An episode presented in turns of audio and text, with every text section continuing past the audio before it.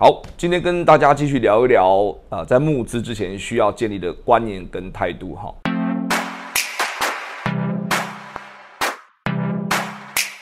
嗯，今天要讲的是，到底要募多少钱才够，才能让你去创业？哈，讲回来哈，就是我们自己在募资的时候哈，要看一看你做的是什么样的生意啦。如果你做是一个现金生意，也就是说，这个现金生意是什么概念呢？就像以前，呃，我开过泡沫红茶店，跟朋友合股；我开过啊呃连锁店，我去加盟人家做那个啊小说漫画连锁店，当时都是我的投资的副业啦，哈。那那样子的生意呢，其实就是你放一笔钱把店装潢好了，然后慢慢的每天赚现金回来。那有没有办法扩张呢？扩张呢？哈，身为一个加盟主。当时的我来说，其实我没有想那么多，我就认为说，我放一笔钱进去，然后放个一百万，然后呢，每个月能够固定有个这个两万块、三万块出来，我很开心了，哈。所以呃，几年能够回本，然后呃，这个生意其实就是对我来说就是一个现金的生意，好，那那样子的生意其实需不需要找股东呢？我觉得好像就不太需要，因为因为要是以现在我们在常常在讲的募资这样子的角度来说，其实。不断的把资金给你，是希望你的量体能够更放大，放大以后，你能够把自己的这个所谓的这个保护的壁垒建得更高，然后呢，你在你这条路上面会越做越顺，甚至它是在跟初期来讲，它是有十倍、二十倍、三十倍的这个获利。那大家会想啊，那怎么做生意能够有十倍、二十倍、三十倍的获利？它就跟做生意的 milestone 有关。好，什么意思？就是说，呃，大家都知道，很多人会把呃，一个公司的呃中期或者长期的目标设定在是不是 IPO，对不对？或者是有很多人在讨论就是我能不能被人家并购出场啊？那呃，暴走王我其实在过去哈有一次呃呃快要 IPO 的机会，在二零一五的时候，当时在上海差一点点就 IPO，可是那时候刚好就遇到呃这个中国。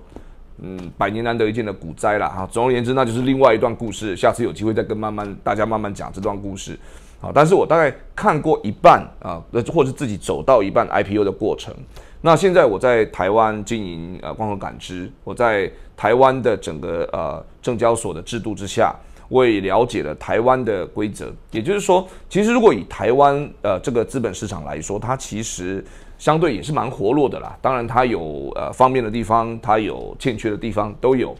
在台湾，其实我们就很清楚知道，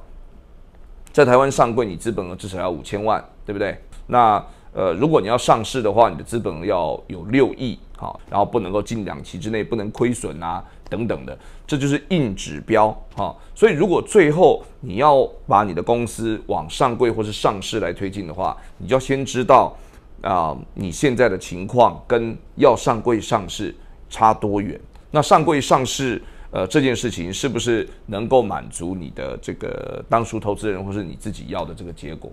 再讲了，即使上柜上市怎么赚钱？当然就赚的就是股票的这个呃呃溢价了，溢价的差别了。好，那跟你，我就跟我跟你讲了，反正啊，他说是五千万要符合上柜的标准，可是如果你刚好。你的资本额是五千万，如果你刚好符合的话，就算你上去，其实你就是茫茫股海里面人最小的那一个，人家也未必会觉得你是一个值得期待，然后会有爆发，未来有有这个这个一个一个场面的公司。通常他如果你上柜五千万，资本额不是不是只有五千万啦，呃，可能动不动弄个一两亿、两三亿，好，甚至更多的股本的。大有人在，就是说你要实收到这么多资本额，你才在上柜的公司行列里面有一定的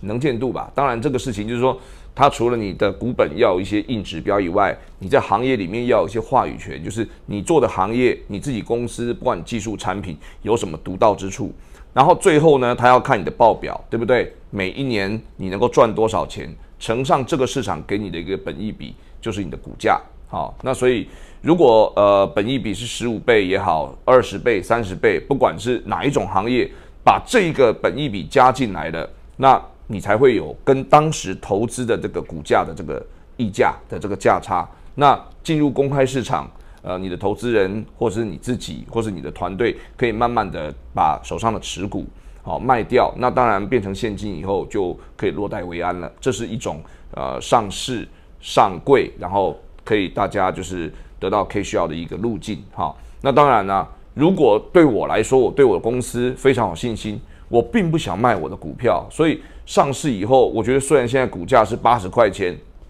但是我知道我明年的业绩很好，后年的技术会继续突破，我认为接下来股价会到一百二、一百三、一百五。我当然不愿意现在卖嘛，所以当人家看到你创办人或是你的核心团队不想卖股票的时候，人家也不想卖股票啊，人家想要跟着你一起把这个这个公司股价再做高、再赚钱、再分红、再怎么样，对不对？所以这个就是其实都是一个对等的问题啦。好，那这是一种出场的方法。这个通常如果说从草创初期。能够参加到一个他未来会上市的公司，而且最后他成功上市或是上柜公发了，好，那这个都是非常丰沛的这个这个获利，好，可可能都不是只有几倍，都是十几倍、几十倍甚至上百倍的都有，好，这个一定是一个啊很好的一个啊我们说所谓阶段性成功的指标，啊，那另外一种方式呢，就是说也不用那么麻烦了。你做的这件事情呢，刚好是某一个呃大公司、大集团，或是也许是上市公司，也许不是上市公司，但是它现金充沛，他欠缺的就是你的这一块的业务，或是你这一块的技术。所以到你成熟到一个程度以后呢，他说啊，那你别做了，你也别去上市了，好，那我就买你好了，因为买了你以后，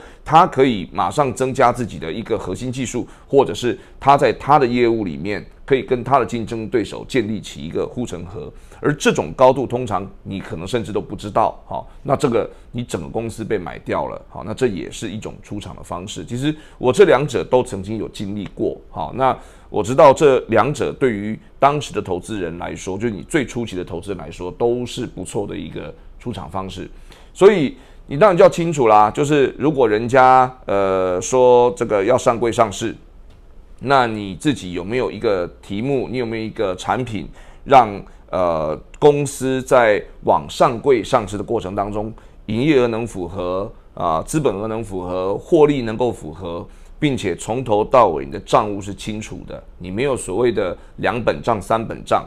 啊。那因为这是另外一个问题啦，就是如果今天你要不管要往 M M A，就是被被合并、被收购的路走，或者是你最后你是往这个上市上柜的方向公发去走，你的账务都一定要能够经得起投资人检验，那一定都是四大会计师事务所这种等级的会对对你进行滴滴。好，那滴滴完了以后，他对你所有的账务要确定没有问题，人家盖一个章代表人家的信誉，对，那你这一你这个公司的价值就正式的可以啊，就我就不用再去怀疑你的。呃，账务是不是真实的了？好，那你一定就是在账务上面要非常清楚，好，所以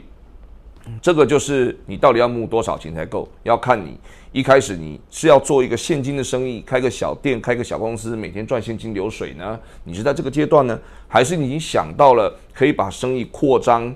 啊，我们叫做 scale up，好，这种方式去复制，有更多的资金进来，就会有更大的这个事业的版图的格局。好，那如果有这样子的呃脚本，或是这样子商业模式，你才需要更多的资金啦。哈，啊不然的话，生意都很好赚，我一个人赚就好了，没事干嘛找一堆股东来分？就是因为你需要人家的资源，需要人家的资金，帮你把事业版版图。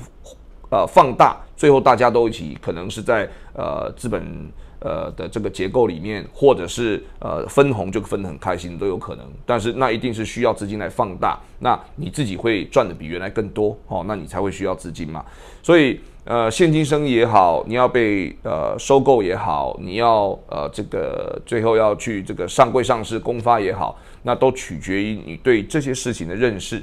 然后呢，自己再回算一下，就是说这个时候适不适合，或者是要跟呃这个投资人去募多少钱啊？我认为这个都是在启动募资计划之前要先有思考过的事情。我是创业暴走王乔瑟夫，募资要募多少钱？我的经验先跟大家分享到这边。如果大家对我们的内容有兴趣的话，欢迎到 Podcast 或者 Facebook 或是 YouTube 订阅我们的频道并按赞，谢谢。